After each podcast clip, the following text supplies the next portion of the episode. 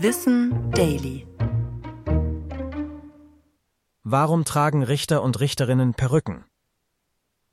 Vor allem in Staaten des ehemaligen British Empires zählt die weiße Lockenpracht noch heute zum Standardbild vor Gericht. Lange dienten sie hauptsächlich dem Schutz der Anonymität. Richterinnen und Anwältinnen hofften durch das Tragen außerhalb des Gerichts von Angeklagten und Verurteilten nicht erkannt zu werden. Außerdem hatte die optische Abgrenzung des Justizapparates gegenüber der Bevölkerung einen starken Symbolcharakter. Die Berufsbekleidung bestehend aus dunkler Robe und weißer Perücke sollte die Würde und den Respekt für den Staat verdeutlichen.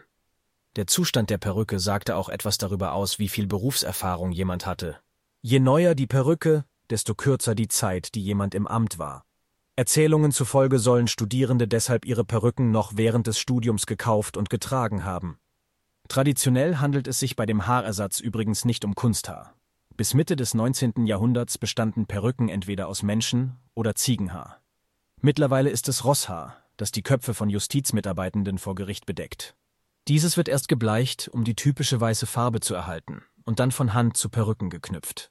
Auch deshalb sind die Perücken für RichterInnen und AnwältInnen nicht gerade billig. 1000 Euro kostet eine Kopfbedeckung minimal. Kosten, die zum Beispiel in Irland von den Steuern abgedeckt wurden. Allerdings wird die Perücke im Gerichtssaal immer seltener. Seit einigen Jahren werden die Vorschriften aufgehoben, um die Justiz moderner und zugänglicher zu machen. Ich bin Tom und das war Wissen Daily, produziert von Schönlein Media.